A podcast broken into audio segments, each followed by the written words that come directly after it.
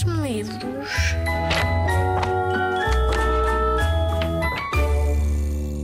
Eu sou o Sandro William Junqueira, sou escritor.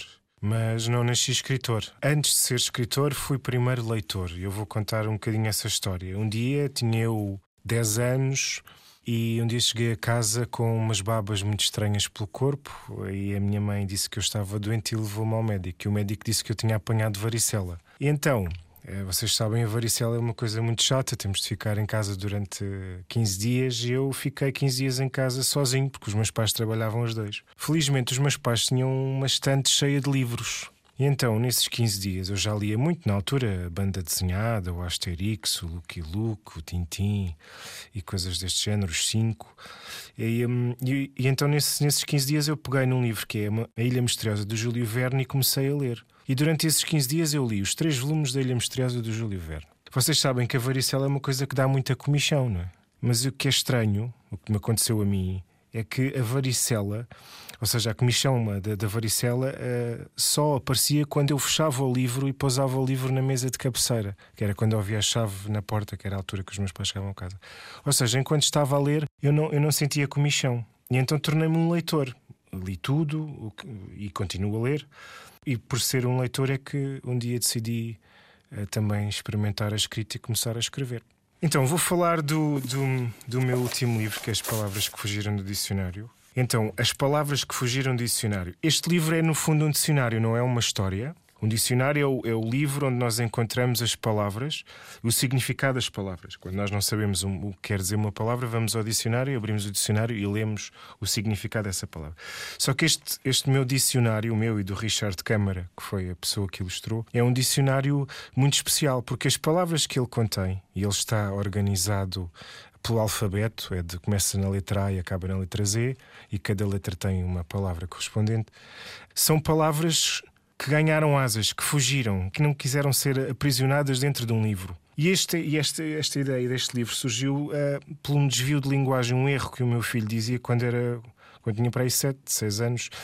Ele às vezes acordava de manhã e dizia-me: Oh pai, olha lá para mim, eu estou cheio de orelheiras. Ele não dizia olheiras, dizia orelheiras. E eu gostava muito dessa palavra, desse, desse erro desse desvio da linguagem. Então, um dia sentei-me e escrevi a definição de orelheiras, que eu agora vou, vou passar a ler. Orelheiras, substantivo feminino plural. As orelheiras são a manifestação física de uma pessoa que está muito exausta de ouvir. As orelheiras surgem, por exemplo, depois de uma noite inteira sem conseguirmos apanhar o silêncio. Ou quando, numa esquina, não evitamos um encontro com pessoas gravemente chatas que são aquelas que falam pelos cabelos, pelos cotovelos, pelas mãos e pelos joelhos. São as pessoas que nunca param de falar. Vocês com certeza conhecem pessoas assim.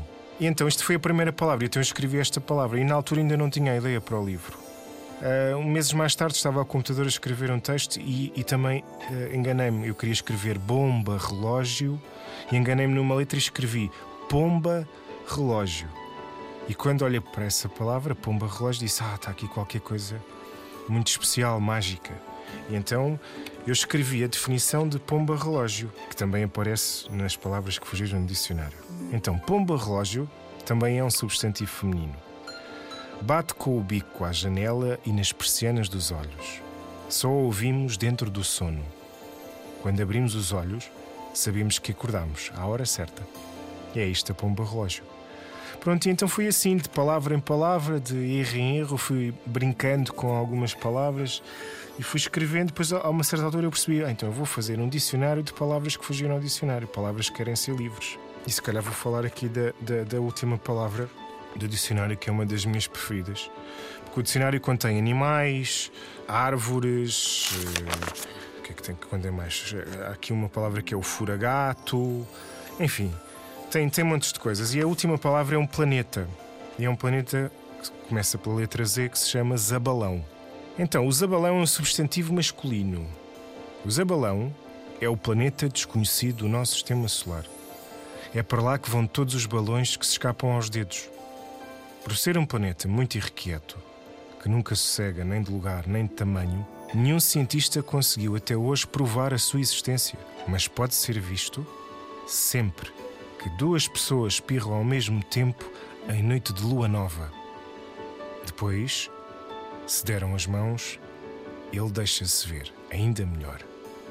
Portanto, numa noite destas, quando estiverem em casa, ou o vosso irmão, o vosso irmão, o vosso pai, a vossa mãe espirrarem ao mesmo tempo que vocês, corram para a janela, olhem para o céu para conseguirem encontrar e ver o zabalão.